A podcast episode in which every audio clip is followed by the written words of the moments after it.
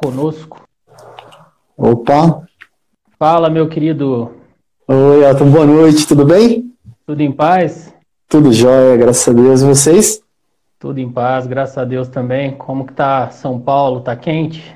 Ah, tá um pouquinho. Esfriou, né? Esses, é, ontem um pouquinho. E ficou um pouquinho quente hoje durante o dia, mas parece que vai esfriar um pouquinho agora também. Aqui é todas. São todas as estações um dia. Todas as estações em um dia só, né? Exato. Verdade. Aqui em Minas tá quente ainda. Vamos ver se a frente Uhum. fria chega aqui para nós. Ah, tomara, pelo menos fica bom para treinar um pouquinho, né? Não, fica, tá judiado, né, cara? Tá, tá bem judiado já, viu? Verdade. Excelente. Deixa eu aproveitar que o pessoal tá te chegando, mas tá, tá chegando aí, vou te apresentar já. Depois, depois a gente vai. Ah, deixa eu falar aqui antes que eu me esqueça, que a minha tec- equipe técnica, que sou eu mesmo, sempre fica brava comigo que eu esqueço de falar que a live vai estar no YouTube, no Spotify e também aqui no IGTV. Não é importante. É, nós estamos aí para posteridade, né? Nunca, nunca acaba quando acaba. Sim, é verdade. Show de bola. Deixa eu pegar minha cola aqui, gente. O Maza é do Correndo da Depressão, tá? Tanto no Instagram quanto no, no YouTube. É um canal muito legal no YouTube. Tem muito vídeo lá legal, vídeos curtos, objetivos, bem, bem práticos mesmo, bem elucida muito essa questão dessa doença aí que a gente vai falar hoje, também falar do esporte. Mas tem 46 anos, casado com a senhora Ana Paula, Santa Ana Paula. Verdade. É uma santa. o pai do Lucas e do Thiago, né, Romaza? Exato. Trabalha aí como diretor operacional de uma empresa de consultoria empresarial, né? Exato. Começou a correr aí no ano de. É, quer dizer, no ano de 2013, né? Você foi diagnosticado com a depressão. Já a gente conta isso daí em detalhes. E com recomendação de psiquiatria, de terapia, nós também vamos falar aí a diferença entre um e outro, tentar elucidar bastante aí. Antes também que eu me esqueça, nós não somos profissionais da saúde, né, mas então tudo que a gente disser aqui é experiência própria e a recomendação sempre é procurar um profissional especializado na saúde, né? Exato. O Maza tem somente 20 meias maratonas, três maratonas, São Paulo, Rio e Santiago no Chile, internacional, nosso querido convidado. Ia correr Berlim esse ano, a pandemia não deixou, né, mas É, ano que vem eu tô lá. ah, se Deus quiser, com certeza. E como eu disse, ele é do Correndo da Depressão no YouTube e no Insta. É, já segue o Maza lá depois da live, já se inscreve no canal dele também, que é um conteúdo bem relevante, bem bacana mesmo. A gente, o Maza tenta e consegue falar da depressão, que é um assunto sério, aliando com o esporte, não, acaba que não fica uma coisa tão pesada, tão cansativa e tão triste, digamos assim, né, Maza? É verdade. Tentar suavizar um pouco, né? É, exatamente. Porque já é difícil, né? O próprio nome depressão já é bem complexo, né? Se a gente ainda É. colocar carga no assunto, ainda fica bem mais, bem mais tenso, né? Exato. Tentar suavizar para ficar mais fácil até para entender, né? Verdade, verdade. Eu queria te pedir licença para eu só ler um dado aqui interessante que eu, que eu andei pesquisando sobre Vontade. o Brasil, né? Uma pesquisa recente agora, de 2016, 17, 5,8% da população brasileira sofre de depressão. Isso significa que são quase 12 milhões de brasileiros hoje, né? E uma outra coisa também que me chamou muita atenção é a taxa de suicídio no Brasil, que tem crescido é, inversamente proporcional ao, ao resto do mundo, né? No resto do mundo tem caído, no Brasil tem crescido, né? Principalmente aí no, na faixa etária de 10 a 19 anos, né? Achei uma coisa muito chocante, muito, assim, de chamar atenção mesmo, bem alarmante, né? Esses dados são da Abrata, tá? Que é a Associação Brasileira de Familiares, Amigos e Portadores de Transtornos Afetivos, que é uma instituição. Masa, vamos, vamos começar os trabalhos aqui, já falei demais, quero mais ouvir. Fique à vontade, mas é legal a gente conversar, trocar essa ideia, é legal conversar. É, né? eu, go- eu gosto sempre de fazer essa introdução, porque às vezes não fica um assunto aleatório, vago, né? Pra gente ver como que, que isso assola muita gente, muita gente até próximo da gente, a gente não tem nem noção, né? Porque acontece bastante do pessoal ficar em silêncio também, né? Sim. É. É, a, de- a depressão é uma doença que gera, em primeiro passo, assim, uma, uma certa vergonha de quem tem, né? Por ela sofrer um preconceito, as pessoas acabam ficando. Por isso que você disse agora, é, as pessoas vão esconder não vão querer que você saiba, porque eles, elas temem que você é, julgue mal e acha que ela é fraca, que ela é preguiçosa, enfim, é aí que acontece esse preconceito. É, exatamente. É, eu imagino quem sofra também chegar e falar abertamente, ó, tem depressão, deve ser uma coisa bem, bem difícil mesmo, bem, bem complexa. É, conta um pouquinho da sua trajetória na corrida, como que você começou a correr para nós, como que surgiu a ideia aí de, de disputar maratona, disputar meia.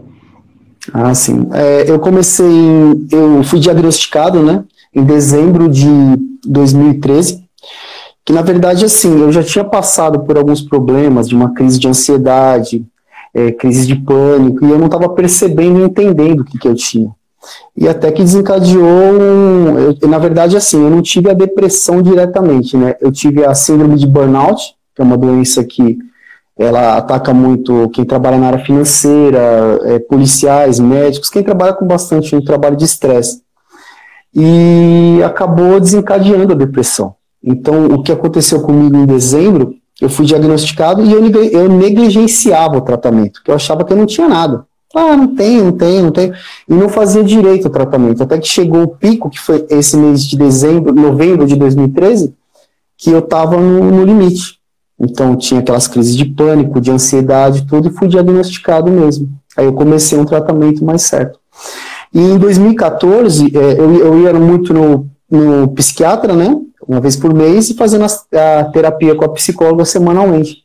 E eles dois insistiam muito para que eu praticasse atividade física. Eu estava meio parado, eu jogava futebol, mas eu tinha parado. E eu comecei a caminhar. E aí minha esposa, ela já corria. Então eu acompanhava ela assim numa caminhada, ela dava umas corridinhas, passava por mim e eu ficava correndo. Aí eu parei um dia no clube, né, que eu sou sócio no Clube Juventus aqui em São Paulo.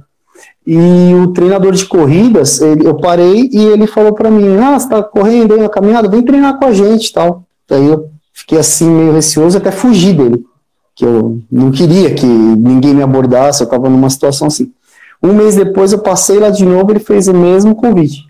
Aí eu comecei a treinar com eles. Minha esposa começou a treinar, eu comecei a treinar com eles. Ela me levou para o treino. Aí eu comecei a umas caminhadas, uns trotezinhos, eu comecei ficar melhor e começar a interagir com as pessoas assim. E isso já era outubro de 2014, foi quando eu fiz a minha primeira prova de 5 quilômetros, né, para ver se eu conseguia correr. E no meio da prova, assim, logo na largada, aquela multidão, aquela coisa, eu passei muito mal, porque você, a largada de uma corrida tem aquela, né, toda aquela movimentação de pessoas, aquele tumulto, e eu não vi a hora de sair correndo, para eu colocava, eu coloquei o fone de ouvido e me e foquei numa música, e a hora que deu a largada eu fui e corri. Aí eu acabei deixando até minha esposa para trás um pouco na largada assim, e terminei a prova e é, no decorrer desses cinco quilômetros eu fui percebendo a, o que a corrida trazia.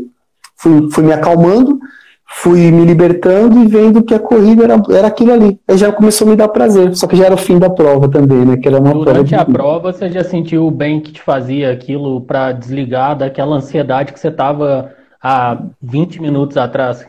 Exatamente, eu comecei a experimentar o que todo mundo fala da corrida. Naquele momento ali. Eu tinha feito uns treinozinhos de trotezinho, intervalado, e fui numa provinha curta com ela. E, e ela me, me tanto que ela, ela que me inscreveu nessa prova, era, foi a, a, é a meia maratona aqui de Santo André, uma cidade vizinha aqui da Grande São Paulo, e eu corri os 5 quilômetros dessa meia maratona, que tinha 5, 10 e 21, né? E eu, no meio dela, assim, eu comecei a sentir o, a endorfina ali do negócio, o clima da corrida. Quando cheguei na linha, assim, vi aquelas pessoas que conquistavam também sua primeira corrida, felicidade, aí eu percebi que ali eu tinha me achado. Aí eu comecei dali, eu não, não parei mais. Comecei a treinar direito, comecei a focar na corrida, e isso foi tudo me ajudando. Aí eu fui do 5 para o 10, 10 para o 15, 15 para o 21, que a minha distância favorita ainda é o 21. Todo mundo gosta muito de falar maratona, maratona, maratona, mas para mim o 21, a meia, para mim é a, é a favorita, né? E de lá para cá eu nunca mais parei. Então eu treino todos os, todos os dias, né? Assim, terça, quinta e o fim de semana, sábado e domingo e faço fortalecimento nos dias de, de intervalo, mas não parei mais. Ah, excelente, muito bacana. A gente realmente se encontra, né? No meu caso, é, o pós-bariátrico, eu precisava também de alguma coisa para ocupar a mente, para me tirar daquela questão de impulso alimentar, do, do cada um tem seu, seu fantasma, né? O seu, é. sua introdução lá no YouTube, inclusive, é um monstro correndo atrás de um corredor, Exato. né? Que eu acho excelente. É. E realmente a corrida me fez essa, essa questão assim de tirar um pouco o foco da, da alimentação, de pensar tanto em obesidade e realmente focar para outra coisa e assim por diante. É, muitas vezes o pessoal brinca, né, a questão de blogueiro, de não sei o quê. Na verdade, isso daí o pessoal mal sabe o quanto é uma muleta para nós para manter a mente ocupada para você atingir seu foco, né, cara? Exato.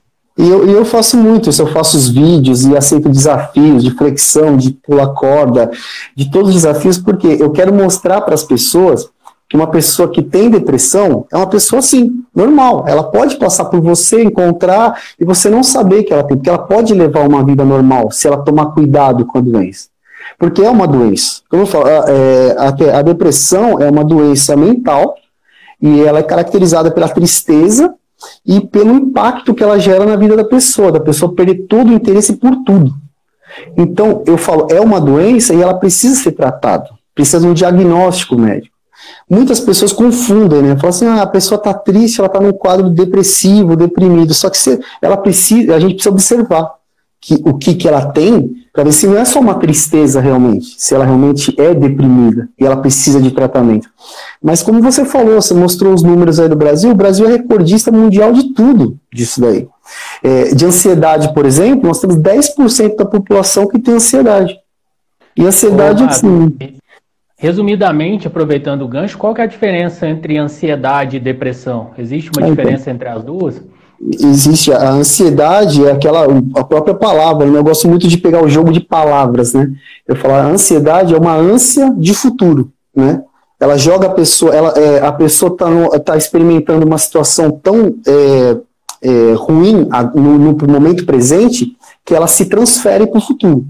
Então, isso, é, a ansiedade por si é uma coisa boa. Ela vai fazer com que você tenha medo, que você sobreviva, que você planeje e tome certos cuidados, que você fique em estado de alerta. O que começa a atrapalhar e virar uma depressão é a ansiedade generalizada. Quando aquela preocupação que a pessoa deixa de dormir, ela só pensa no futuro e ela começa a experimentar todas aquelas situações e o cérebro, diz, sabendo que você está experimentando aquela situação, ela trata como ameaça e ele começa a se preparar. E aí a pessoa tem aquele ataque de pânico, que é aquela coisa que o cara trava e começa a ter que acha que está tendo um infarto. Eu mesmo, quando eu tive um ataque, uma crise de pânico, eu achei que eu estava infartando. E, e, e, todas as crises que eu tive de estresse eram ataques de pânico, que é aquela coisa. Eu acordei uma vez no hospital, logo no início, antes de ser diagnosticado. Eu não sei como eu cheguei lá, e acordei com a camisa, gravata, sem gravata, camisa aberta e aqueles eletrodos de eh, de eletrocardiograma. E até depois que eu procurei um psiquiatra, ele me explicou tudo sobre ansiedade e pânico, ele falou, poxa, você deve ter dado um susto na equipe do hospital, porque você chega lá como se você estivesse infartando. E aí a equipe faz aquele atendimento, né, mas não era, era uma crise de pânico que eu tinha, que é ansiedade generalizada, é uma ânsia. Todas as situações que a gente vem experimentando, a gente quer evitar, e a gente joga para o passado, para o futuro, na verdade. Entendi. Você já quer sair daquele momento que você está porque ele está ruim, já quer viver uma coisa boa no futuro que na verdade é. te atrapalha muito o presente, resumido assim. É. É, e hoje o Brasil ele tem 10% da população sofre de ansiedade. E é o recordista mundial, não é nem na América. Então, os 10% é muito, tem muita gente. E as pessoas estão assim, ainda mais agora com a pandemia, todos esses números que você falou de depressão, ansiedade e suicídio, depois da pandemia, tende a. É, a preocupação é essa que vai subir. É. 10% de ansiedade, nós temos aí mais ou menos 215 milhões, vamos colocar assim, são 21 milhões de pessoas, né? 21 milhões de pessoas. Muita gente, muita gente. É, é, é o que eu falo, você encontra, fala, pega assim, 100 é o 10%. Pega 10 pessoas que você conhece, uma tem ansiedade desse grupo. Aí você, você começa a entender a proporção, fala, essas 22 tem. Aí começa a ficar perigoso. Você fala, nossa, muita gente mesmo. Verdade, muita gente. É bem, bem assustador. E a gente vê pouco, tirando agora a questão do setembro amarelo, que a gente vai falar mais, mais à frente, a gente vê pouco, pouca motivação, pouca mídia perante esses assuntos, né? Exato. E é um problema que ele, ele é, é uma doença silenciosa, impactante. Só que ninguém dá muita atenção, porque assim, é, qual é o fim? Qual, o que pode acontecer de tão grave na depressão? Ah, o suicídio. Aí a pessoa fala assim: ah, tá, a pessoa pode se matar. Aí ele, muito, de forma muito egoísta, ele pode falar: não, mas não sou eu, então se ele está se matando, tudo bem. Só que alguns casos que são preocupantes dessa doença mental é que antes do ataque suicida, essa pessoa pode ter um ataque homicida. Como é aqueles casos que acontecem daqueles meninos que invadiram uma escola pensando em se suicidar no final e mataram um monte de gente. É por isso, aí, aí a população fala, nossa, você viu o que aconteceu naquela escola tal, mas aí você pega o histórico dos garotos, bullying, depressão, ansiedade, afastamento, problema, todos os tipos de doença mental que ninguém tratava. E aí que você é, vê um problema grave. Ninguém dá, ninguém dá bola para aquilo, né? Geralmente você vai pegar esses casos, desse, desse caso aí, por exemplo, dos meninos recentes aí no, aqui no Brasil, né? Geralmente já são pessoas que dão indício, né, de depressão, de, de crise de ansiedade, de comportamento suicida, de comportamento homicida, igual você disse, né? É, então, esse, esse é o grande problema, porque se o suicida, as pessoas não se preocupam muito, falar, ah, ele vai se matar lá, mas não sou eu, né? Mas e quando ele faz aquilo. E a gente não é só no Brasil, você vê que é um massacre, o cara filma ele atirando em pessoas. Aí depois é, ele, ele, ele, já está pensando no final, ele sabe que ele vai se suicidar. Só que ele, antes ele faz um, um grande, um grande estrago. É. Eu tô lendo os comentários passando, passar rápido, né? A gente tem ah, que sim. ficar com o olho no peixe e outro no gato, né? Digamos assim. Mas o pessoal tá relatando aí bastante a questão da ansiedade, né? Já, já a gente comenta aí todos os comentários, a Sandra, a Jamile, pessoal comentando bastante a questão da ansiedade mesmo. É, ô Maza, e já te perguntando, é, qual o sintoma, assim, existe um sintoma mais comum para depressão? Varia, varia de cada pessoa, cada um se comporta de uma forma, tem um limiar, assim, que é, não querendo fazer uma autoanálise nem uma autoclínica em qualquer pessoa, né? Mas só para a gente ficar observar mesmo, digamos assim. É. Assim, é, é como eu, eu, sempre afirmo, né? a depressão, ela assim, a característica principal é a tristeza. Só que aquela tristeza persistente. É, a pessoa tem uma tristeza persistente, ela tem falta de interesse em algumas atividades que ele gostava tanto. Por exemplo, você pega um corredor de rua que de repente ele perdeu o gosto pela corrida. Ele perdeu o gosto por sair ele perdeu o gosto por. Ele não tem mais apetite, ou ele come demais ou ele come de menos. Ele tem insônia, insegurança. Todos esses sintomas são sintomas de depressão. Claro que precisa, como você mesmo falou no começo, eu não sou médico nem psicoterapeuta, nem psicanalista, nada. Então, mas eu falo como uma pessoa que teve. Então, essa tristeza, essa insegurança e todas essas coisas que, que podem se confundir, assim, por exemplo, você teve um, um, uma coisa que gerou pode ser assim um luto. Você perdeu uma pessoa muito querida. Você vai ficar muito triste por um bom, um bom momento. Só que isso não pode às vezes ser confundido com a depressão. Quem vai falar se você tem uma depressão é um psiquiatra que vai te diagnosticar. Você pode estar num quadro de tristeza e absorvendo aquele luto, que algumas pessoas ficam uma semana, outras pessoas ficam anos. Depois absorve e a vida continua. Então isso precisa. Às vezes a pessoa pode, claro, o luto também pode levar uma pessoa à depressão. Assim como no Brasil, como é a preocupação da ansiedade, da pandemia, da, hum, do desemprego, fim de relacionamento, tudo isso pode gerar realmente, pode são os gatilhos. Como existem alguns gatilhos para sair, existem alguns gatilhos que podem te colocar na depressão. E existe diferentes tipos de depressão? Existe níveis, existe nomenclaturas?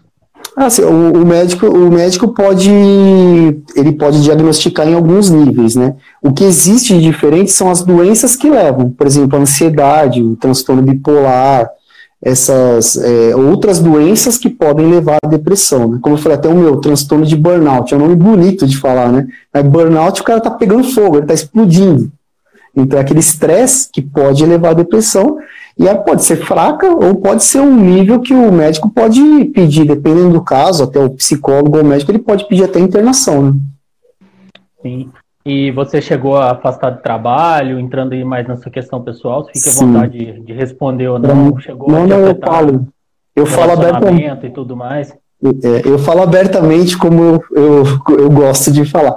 Fiquei sim, para mim, como eu negligenciei muito o tratamento sem perceber os sinais do que eu estava tendo, eu fiquei afastado dois anos e meio do trabalho. Fiquei muito tempo. Eu trabalhava na, em banco, né, na área financeira, e eu, eu trabalhei 19 pressão, anos. Né? Exatamente. E aquela pressão que eu até, se você, você viu no meu vídeo lá de que eu falava assim do fundo do poço, você não percebe que você está caindo. São vários tombos que você vai levando e o, seu, e o buraco vai aumentando. Só que você vai caindo e achando normal. E eu estava achando tudo normal, aquela pressão. E eu mesmo, eu vejo a depressão por esse lado agora ver, porque eu era uma pessoa que julgava muito quem tinha depressão. Eu era uma pessoa que acreditava que era frescura, que a pessoa era preguiçosa, que a pessoa era fraca e que a pessoa não. É, então, é, ainda tem mais essa ainda, né? Mais que essa. ouve demais. Eu entrei num grupo no Facebook lá para estudar a depressão como eu gosto de fazer, e lá tem muito disso. Um, uma pessoa posta lá que foi diagnosticado e entra 20 posts dizendo que é falta de Deus. Né? É, acho que a pessoa se sente pior ainda. Né? É, com Enfim. certeza. E aí, tudo isso é, são coisas que, que foram me levando e eu não estava percebendo. Aí, quando eu fui é, me levantando com a terapia, com a, é, fazendo uso de medicamentos, com a, com a psiquiatria, fui é, a, atividade física, eu comecei a me restabelecer e aí eu voltei depois de dois anos e meio. Mas voltei com o plano de já sair do banco assim, falando assim, para mim, o próprio médico falava assim, você vai voltar, vai tentando fazer, é, mas pense em alguma coisa, porque isso você vai cair de novo, porque o banco não mudou, as coisas não mudaram, e o mundo é assim, né? É uma coisa que eu falo muito nos meus vídeos, né? Essa modernidade que a gente vive está levando cada vez mais pessoas à depressão, né? O estresse, as preocupações do dia, essas, é, a tecnologia, tá todo mundo sendo levado para isso aí. E eu fiquei realmente muito tempo, mas depois eu voltei e restabeleci. Nós nos cobramos, nos cobramos o tempo inteiro para ser mais produtivo, né? Mais produtivo, uhum. mais produtivo. É, a gente às vezes dá um, uma, uma hora ali que você está à toa dando uma zapiada no celular, você desperta e fala, meu Deus, como eu estou perdendo tempo, não sei o que, você se cobra muito, né? Eu acho que essa questão tecnológica faz isso com a gente, né? Não, não, não te deixa desligar e não ter um momento para si, um momento para você realmente ficar à toa, não tem nada errado, né? Antigamente todo mundo vivia tão bem produzindo oito horas por dia, né? Hoje em dia a gente produz quase 20 e ainda acha pouco, né? Acha pouco. É, é aquela necessidade. No trabalho, você tem que ser o melhor. Aí você chega, eu falo, eu falo isso é muito assim, é, tanto o homem quanto a mulher. Por exemplo, a minha esposa, ela trabalha fora, ela tem que ser uma boa é, uma boa funcionária, uma boa mãe, uma boa esposa, uma boa dona de casa. Eu tenho que ser um, um, um bom é, profissional, um bom dono de casa, um bom pai, um bom filho. A gente tem que ser bom amante, a gente tem que ser tudo. Aí, se você não, é, se você fala em alguma coisa, é o auto julgamento, já vai dizer, ah, você não consegue, você, você é imprestável e aquela coisa, aquela cobrança que as pessoas ficam, porque o nível até da rede social é, ou você é bom ou você não é. Aqui eu vejo muita gente, assim, que nos perfis que eu passando, e falando, é aquela necessidade de ser bom. Que eu falo, trazendo um pouco para o nosso mundo da corrida, é, a corrida parece que só, só é o corredor só é bom se ele fez maratona. Se ele não fez maratona, ele não é bom. As pessoas esquecem, eu insisto muito nisso. Eu falo, é, tem um monte de gente que não fez. E eu acho que também o treino de uma maratona ele é muito sofrido, é uma coisa meio desumana. E as pessoas estão ali, né, treinando e tentando fazer, às vezes sem até condições para falar, ah, eu vou fazer, porque se eu tenho que fazer um post no dia do maratonista, porque senão eu não sou corredor. Eu falo, antes de você ser maratonista, você tem que ser corredor.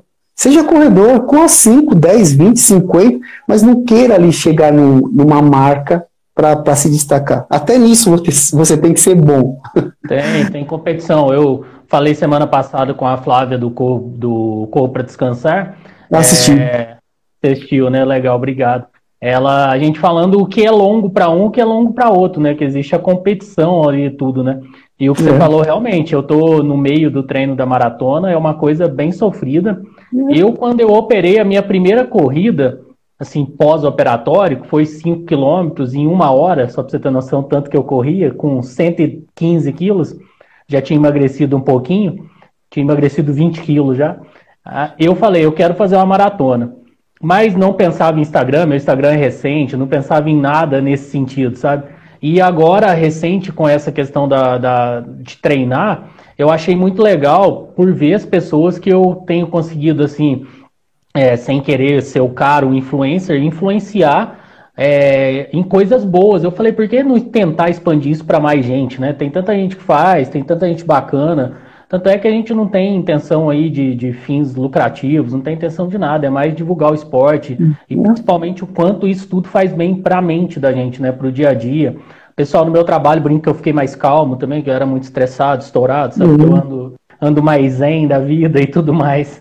É, o milagre da corrida na vida, da atividade física. Eu faço isso. Algumas pessoas, às vezes eu tô aqui conversando no, no Instagram, falam assim: ah, eu vou apagar o meu perfil porque é muita cobrança, um quer ser melhor que o outro. Eu falei: não, não apaga. Não apaga porque alguém está olhando você, alguém está se inspirando em você. Pode ser uma pessoa que está abrindo seu perfil e falando: olha, esse cara aqui, ó, ele é bariátrico e ó, ele está ele tá correndo. Olha esse cara aqui, ele tem depressão, tratou e olha como ele está. Eu vou, eu vou, eu sofrendo mesmo que ele, eu vou, eu vou na dele. Uma pessoa vindo comigo, eu já estou feliz. E, e eu, por isso que eu falo, eu tive vontade também de excluir a rede, de falar, ah, eu vou estar de saco cheio dessa coisa, porque é uma vaidade muito grande, essa competição. E, e as pessoas acabam perdendo um pouco a essência disso. Eu falo, seja corredor, não se preocupa com os 42 quilômetros. É muito legal, eu gosto da maratona. Só que eu prefiro a meia. Eu gosto muito mais da meia. Eu corro uma maratona por ano.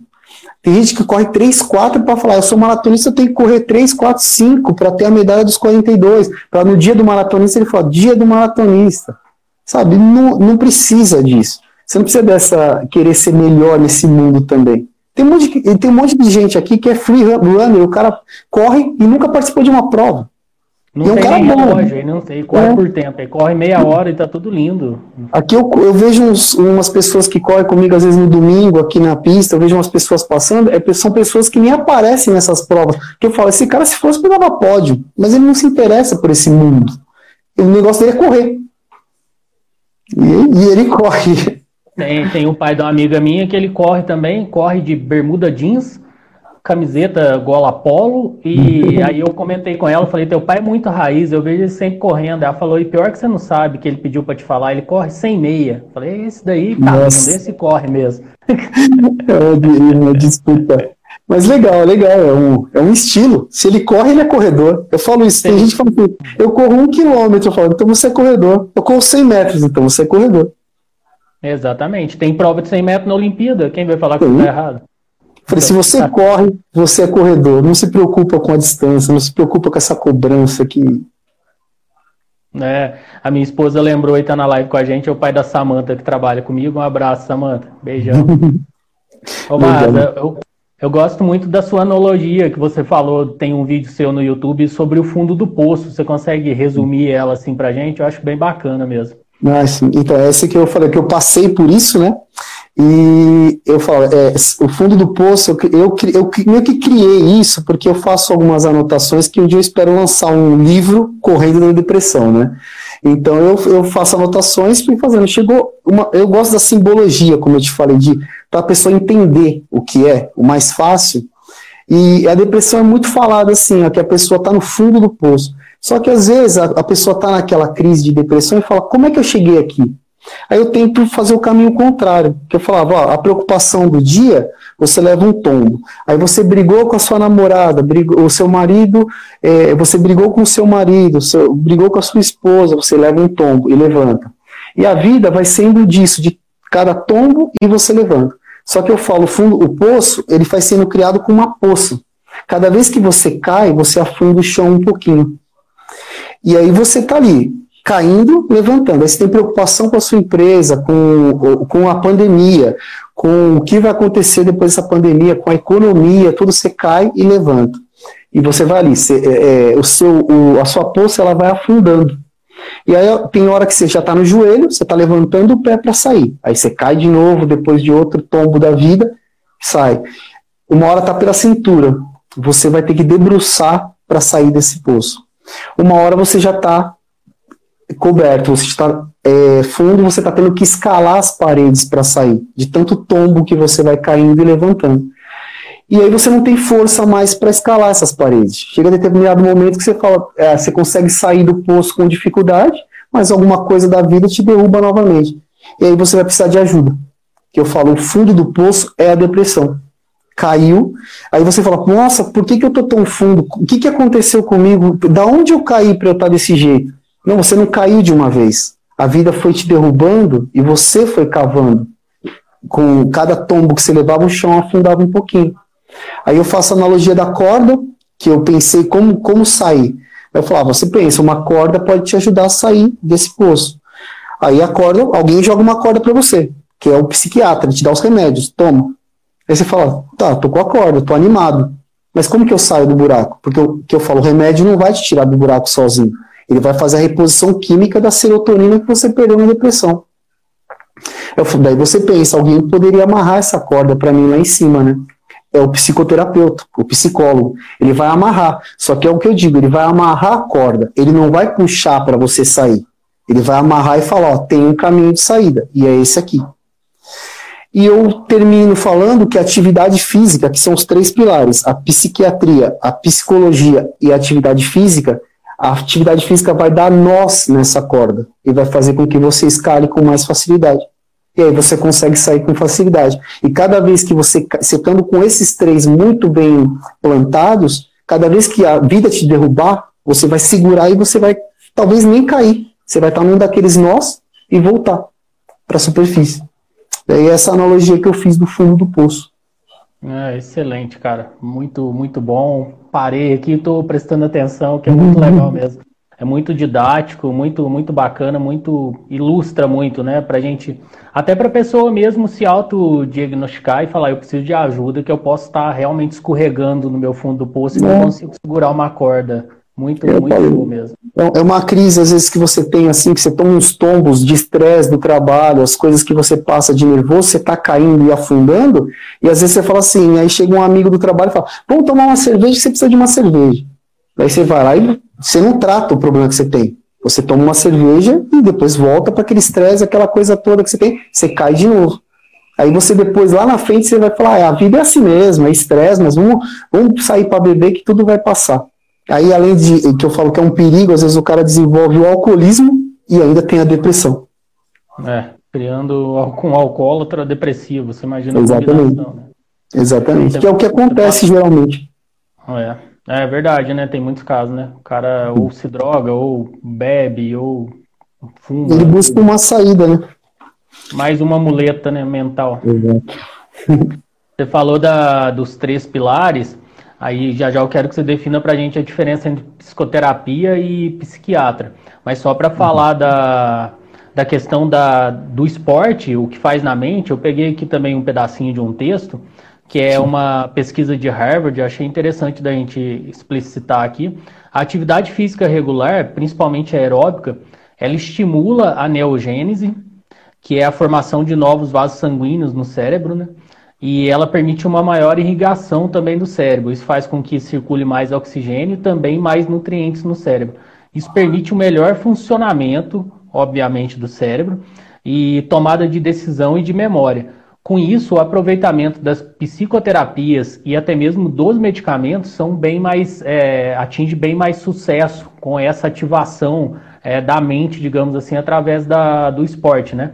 Por que isso? Porque nós temos a endorfina, né, que promove a sensação de bem-estar, euforia, alívio das dores, né, quando a gente pratica um exercício, e também da dopamina, né, que tem o efeito analgésico e tranquilizante. Então, uma combinação realmente espetacular, igual você falou, né, de pilares. Se a dopamina, a endorfina é liberada através da atividade física e você é, concilia com medicamento quando necessário, com a psicanálise, com a terapia, eu acho que tem tudo para ser bom, né, para dar um sucesso aí. Tá bom. É o que eu disse, o seu corpo ele vai produzir esse medicamento. Que na verdade você está tomando por uma ponta em, um antidepressivo. O antidepressivo hoje ele é completo, ele tem tudo isso. Só que é a pergunta que eu faço no meu primeiro vídeo, que eu falei, você vai querer tomar remédio para o resto da vida ou você vai querer sair disso? Eu falo, a atividade física vai, vai propiciar que você faça a troca. É o desmame do medicamento, da droga, para a entrada de uma substância que seu corpo mesmo vai produzir. Então é isso, a atividade física ela produz essas substâncias. Ela, produ ela faz o seu organismo produzir a serotonina, que está presente, no, que você perdeu por conta da depressão, e está presente nos antidepressivos. Então é, você tem que fazer na troca. Muita gente entra, que eu falei, o psiquiatra te jogou a corda. Só que se você quiser ficar no fundo do poço com a corda, beleza. Você não vai sair nunca de lá. E a ideia é você subir de volta. Que você tem que achar um caminho de volta. E droga, eu falo, até você falou dos medicamentos, é, você tomar remédio demais, ela vai fazer mal, porque é droga. É a mesma coisa assim, que se você falar para uma pessoa, então, ó, você toma um Rivotril para dormir, e de manhã você toma um Lexapro, que é o seu antidepressivo para você levantar e tocar o dia. E você fica naquele círculo. Remédio para dormir, remédio para tocar o dia. E inclui mais um de variação de humor ali no meio. Legal, você vai ficar tomando aquilo. Se você não fizer alguma coisa para o seu corpo produzir aquilo, é a mesma coisa que eu falar para você. Olha, você usa heroína à noite, que ela vai te pagar, aí ela vai te apagar, e usa cocaína de manhã, que ela vai te tirar do, do sono. Isso não é vida. Você tem que sair dos remédios. A ideia é você, claro, não é você que vai sair. Você vai fazer o desmame. O médico vai te dar é, todos os medicamentos e você vai, com o tempo, ele vai tirando até que você está livre. O que preocupa muito são as pessoas que são diagnosticadas, têm que fazer a reposição química e não fazem, ou para por conta. Isso é muito perigoso, porque tem um rebote, o cara cai de novo de uma vez. Entendi, o cara para de tomar ali, fica bravo com o remédio e deixa e regride tudo que ele tinha evoluído, digamos assim. Ele não amarrou a corda, ele não deu nós na corda, ele subiu e a hora que ele cair, ele vai cair direto, sem corda e vai ficar lá. Esse é o, é o grande negócio. Algumas pessoas me procuram no Instagram, né? Eu procuro atender e responder todo mundo que me manda direct. E algumas pessoas falam, uma pessoa me chamou, falou assim, olha, eu já tentei me suicidar muitas vezes, eu parei com a medicação, parei com o médico, parei com tudo, eu nem a corrida estou fazendo mais, e eu fico muito preocupado. Eu falo, você tem que retomar isso. Quem vai falar se você vai parar de tomar remédio é a pessoa que te deu o remédio que é, nós vamos entrar nesse ponto que eu falei, o psiquiatra, que a psiquiatria é que pode recomendar remédios, que é um médico formado em medicina, com especialização em psiquiatria, que pode dar remédio. O, psi, o psicoterapeuta é o psicólogo, formado em psicologia, e ele, te, ele faz a terapia, ele não tem autorização para te dar remédios e nem tirar e nada. E existe o psicanalista, que ele não precisa ser formado em faculdade de psicologia, ele pode fazer um curso de psicanálise, que algumas pessoas preferem tratar com a psicanálise, né, ao invés da psicologia. Eu preferia sempre, assim, a, a psicoterapia, mas eu já vi muito também os casos de psicanálise, também são bons, assim, que é uma linha, né? Entendi, uma linha mais mental, digamos, uma linha mais com medicamento, e também existe o conciliar as duas coisas. Existe. E, eu, e, a, e a atividade física, que eu falei, uma, uma terapia ótima é a atividade física. Mas deve ser bem complexo também, né? Você tá num quadro depressivo e realmente querer fazer uma atividade física, né? Eu, ah, acho, que aí, eu acho que aí realmente é você agarrar firme uma, um nó da corda e falar, vou fazer atividade física. Eu acho que você já tira um pezão da lama, né? Do fundo do poço, né? E eu tava, eu tava, e foi o que aconteceu comigo. O psiquiatra e a psicóloga ficavam, você precisa fazer atividade física. Por que, que eles pensavam? Você vai ficar tratando comigo pro resto da vida? Terapia e, e remédio? Ela falou, você precisa ir saindo. E precisa. É claro, a baixa aptidão, eu falo isso nos vídeos também. Às vezes uma baixa aptidão faz com que a pessoa não encontre uma atividade. Mas hoje tem muita coisa, tem, tem dança, tem tem tanta atividade assim, luta, tem bike, tem corrida, tem caminhado, tem muita coisa para a pessoa fazer. E às vezes, é, realmente, você vai falar para uma pessoa assim, nunca praticou esporte, fala você tem que correr. Não, não estou falando isso.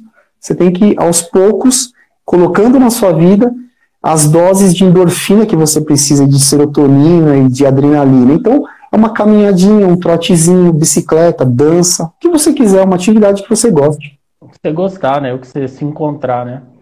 Exato. Muito bom, muito legal mesmo. A gente, você tocou aí no assunto muito importante eu imagino como é receber um direct falando uma pessoa falando para você que está pensando em suicidar. Cara, não, na verdade eu nem consigo imaginar. É. E, e, aproveitando isso, você lançou um vídeo esse mês, né? É, sobre o Setembro Amarelo. Queria que você falasse um pouquinho para a gente do vídeo. Eu achei muito interessante também sua, sua forma de expor esse assunto. Você fez 40 segundos porque você falou que ia falar somente isso, entre aspas, porque na verdade, a gente tem que falar muito mais. Na verdade, o vídeo é de 40 segundos para introduzir, para a gente falar isso sempre, né? É, para justamente é, pra, o 40 segundos é aquilo, porque no mundo, a cada 40 segundos, uma pessoa se suicida. Então eu fiz um, uma voltinha ali, porque naquele dia eu falei assim: eu não vou fazer vídeo de setembro amarelo, não vou, porque há, há anos que eu falo isso. A gente não pode ter um mês para falar disso, ou em um dia. Então vamos falar, dia 10 de setembro é o dia escolhido e setembro é o mês.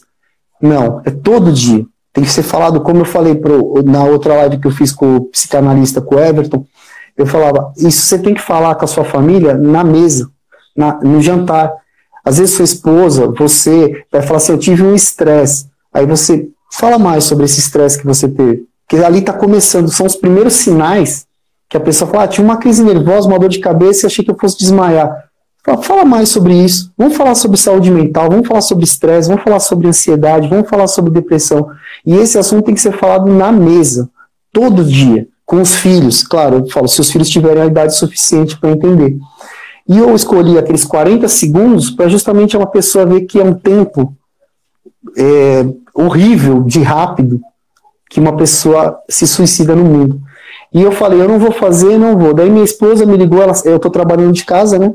E ela me ligou do caminho, ela indo trabalhar, ela me ligou e falou: Você tem que fazer um vídeo sobre setembro amarelo. Ela falou: Estou ouvindo aqui no rádio que a cada 40 segundos uma pessoa se suicida. É horrível isso. Eu falei: É, é aquilo que a gente sempre falou. É verdade. Aí aquilo eu falei: Vou ter que falar alguma coisa. Vou ter que fazer alguma coisa.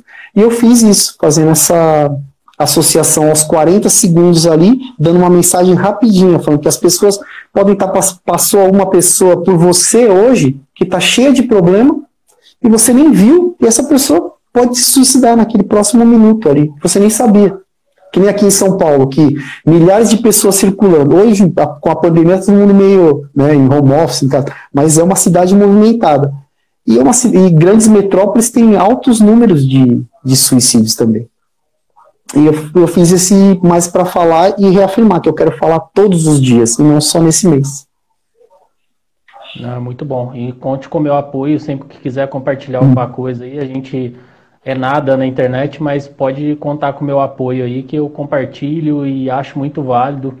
É, só quem já passou momentos assim, igual comentei contigo em particular, né? Momentos de eu sofri acidente, fiquei mais de ano aí sem trabalhar, recuperando. Então, só quem já esteve ali com o pezinho no barro sabe o quanto que é importante uma ajuda, né, cara? Então é uhum. realmente eu acho seu trabalho muito válido, independente se é profissional de saúde, se não é, a gente falar, a gente poder expor, a gente dar a sua cara a tapa, falar que você um profissional é, que trabalhava num banco, que automaticamente já remete a uma grande profissão, um papel importante assim na economicamente na sociedade, digamos você ter essa franqueza de se expor, falar das suas fraquezas, eu acho muito bacana e muito digno da sua parte. É exatamente isso que a gente tem que fazer, tem que ser falado. Porque ainda eu, eu por que, que eu fiz o canal Correndo da Depressão, por que, que eu fiz o Instagram, o Facebook eu não uso muito, mas eu fiz também. É justamente para isso. Você vê muito médico, por exemplo, vai lá o doutor Drauzio Varela faz um vídeo sobre depressão. Aparece um psiquiatra e fala sobre depressão. Aparece outro médico famoso falando sobre depressão. E as pessoas que têm que vivem a depressão, elas se escondem. E eu falei assim: não, eu vou, eu vou falar. Eu vou falar e vou mostrar para as pessoas o que é. Eu preciso derrubar essa barreira do preconceito que as pessoas têm. Então eu fico ali, eu faço meus vídeos, eu, eu acho que é até bem humorado, faço uma graça, uma brincadeira, estou lá pulando corda agora, e, e, e, faço umas brincadeiras e ponho de corrida, e hoje estou de máscara, mas estou sempre, depois do treino, eu posto meu sorriso e falo, e o sorriso saiu, para as pessoas verem que tem uma vida por trás dessa doença, que o poço ele tem uma saída, que a maioria das pessoas elas se escondem e não tem nenhum canal de uma pessoa que sofreu alguma coisa assim da depressão, pelo menos eu não via. Eu via sempre um médico, um psicólogo, alguém falando sobre a doença e eu falava assim, mas cadê essas pessoas? Estão escondidas, obviamente. E eu entendo que tem que se esconder, porque se ela sai, ela vai ser julgada. Mas eu não tenho mais medo de ser julgado. Eu não me importo, eu falo assim, olha, olha para mim, conversa comigo e vê se você identifica. Claro, eu tenho algumas crises, eu tenho que me policiar. Porque é, se eu deixar a vida, eu não estou mais naquele trabalho, naquele estresse que eu estava. Mas se eu, outras preocupações, pode me levar de volta. Por isso que eu fico de olho. E mantenho o treinamento, mantenho a, a terapia, justamente para que continue no eixo. É Excelente. Isso. Ah, não, maravilhoso, cara. É, a gente estava falando também, né? Você tocou na questão da terapia e tal.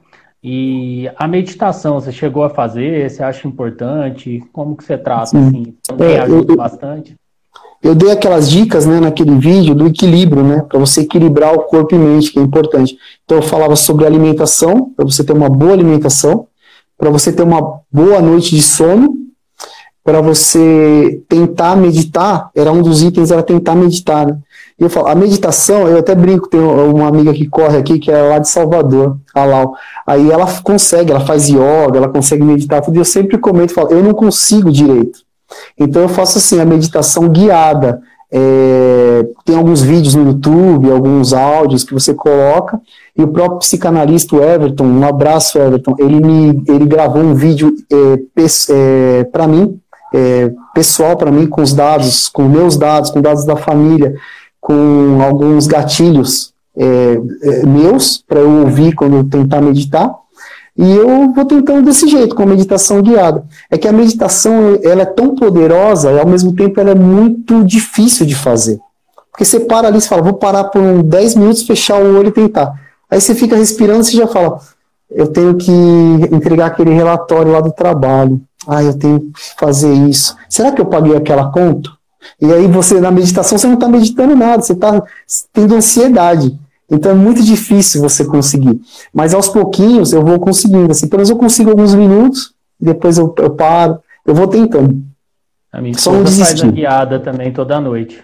Aí tem dia que é ela bom. fica brava com a meditação, tem dia que ela acha lindo e assim vai indo, né? Não pode parar, tem que evoluir, né? Eu, eu, até brinco né, com o pessoal, falo assim, tem que tomar cuidado, que às vezes você está numa meditação tão leve no YouTube e entra uma propaganda do iFood. Ah, putz, aquilo arrebenta, né? Eu falo pra ela, falo, compra o app porque não aparece propaganda. Você tá é. zen ali, quando vê, dá um berro, né? Exatamente, eu, eu, nem se expor, desculpa, eu falei a marca aí na sua live. Não, mas, mas aparece a propaganda lá, um grito do cara, você fala, caramba, não, não tem quem consiga meditar desse jeito. Parece, né? parece o maluco da Empíricos. Vou é, revelar é. a minha carteira. Fala, puta, velho, sério mesmo essa no, meio, no meio da minha meditação. É, pois é, verdade. É demais. Ô, Maza, o tempo passa, cara, a gente tem 10 minutos aí. Puxa. É, papo bom, papo excelente, muito bom mesmo. A Jamile uhum. perguntou aí, só para a gente não deixar, é, que eu achei bem pertinente assim, a gente tocou um pouquinho no assunto, mas só para resumir para ela, como que a gente identifica se a ansiedade pode virar depressão, né? É, a, é, a ansiedade, como eu, eu, disse, ela é uma coisa boa, que ela faz com que você fique em estado de alerta e ela evita, é, é meio que uma válvula para sua sobrevivência. O problema é quando vira uma ansiedade generalizada, que você está tendo, vivendo mais no futuro do que no, no presente, e seu, o seu cérebro está emitindo sinais para você, para que você fique preparado, e aí você acaba tendo uma crise de pânico.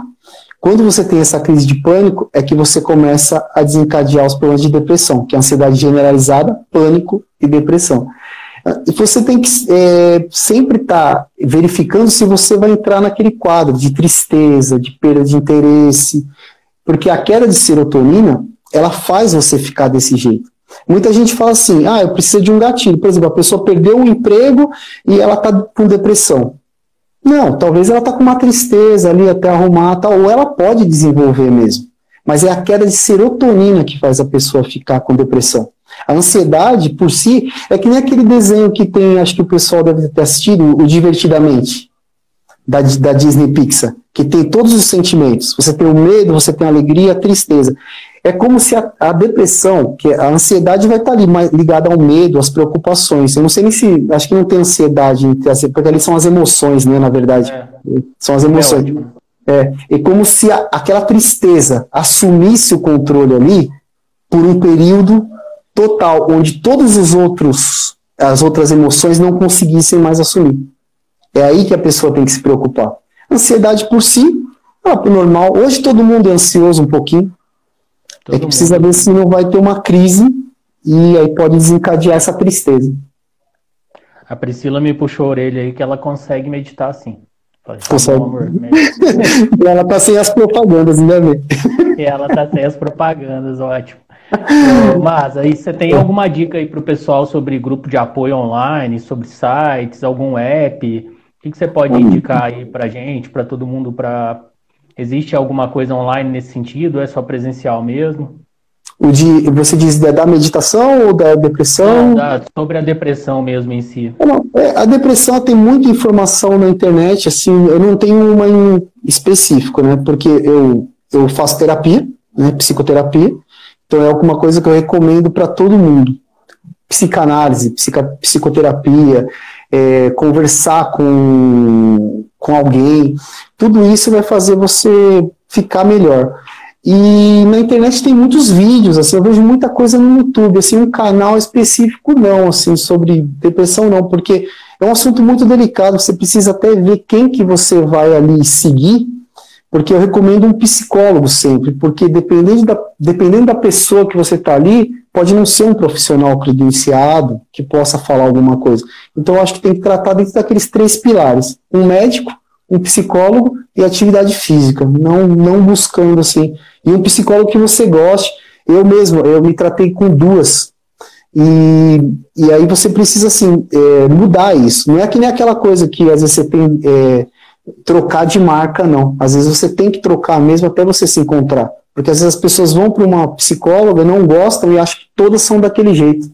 E tem gente que vai para psicanálise também. Então procura bastante assim um profissional. Eu recomendo mais um profissional do que os sites.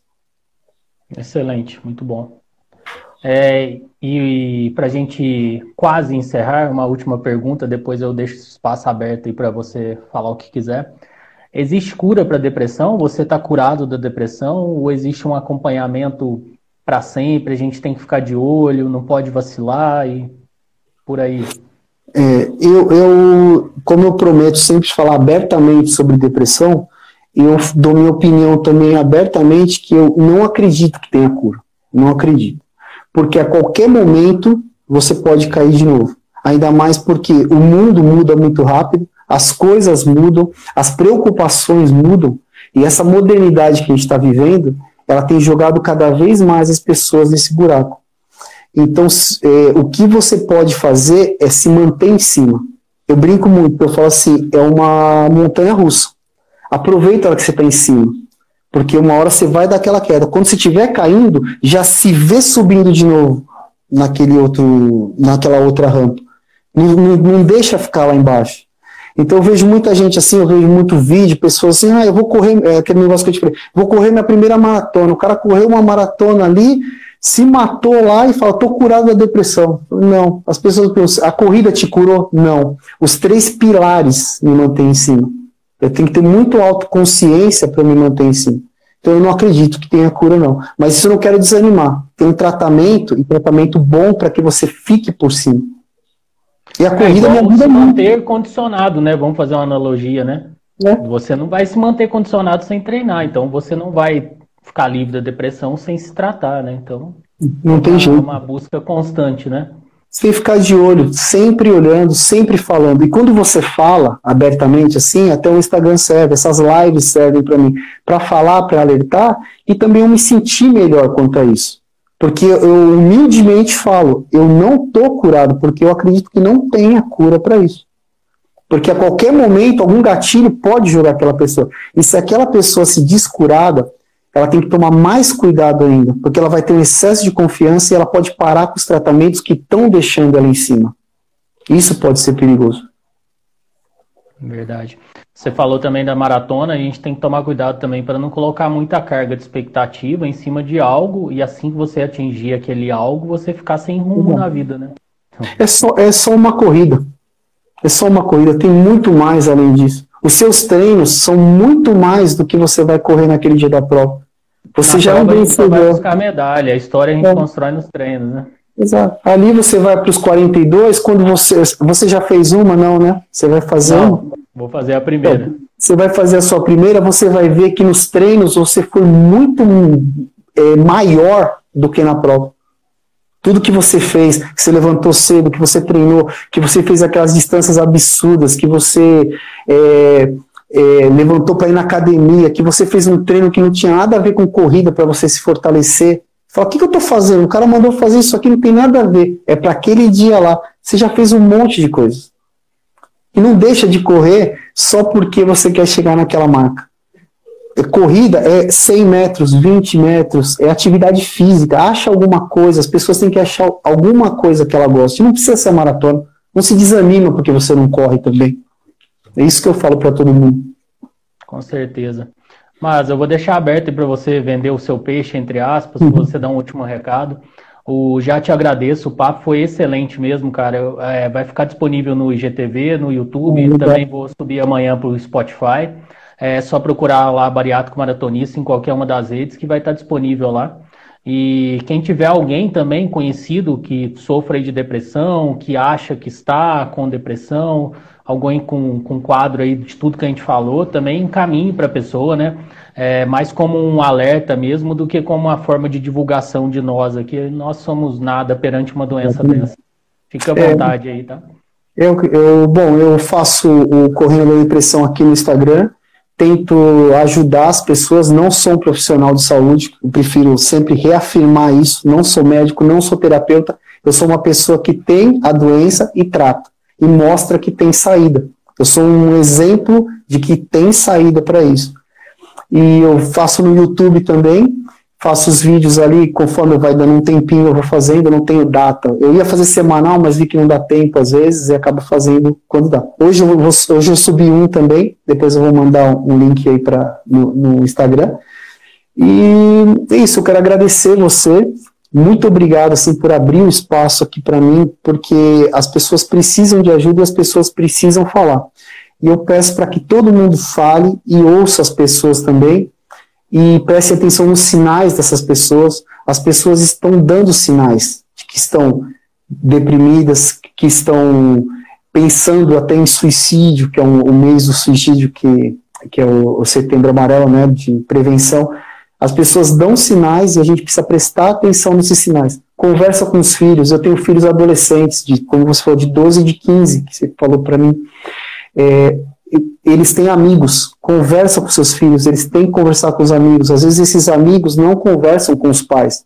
Então, fica sempre fala bastante e ouça bastante, preste atenção nos sinais. E muito obrigado, por, pelo espaço. Excelente. Eu que agradeço, fique em paz, tá? Já a gente se fala aí no direct. Brigadão, obrigado galera pela audiência aí. Fica todo mundo com Deus, bons treinos e mente forte sempre.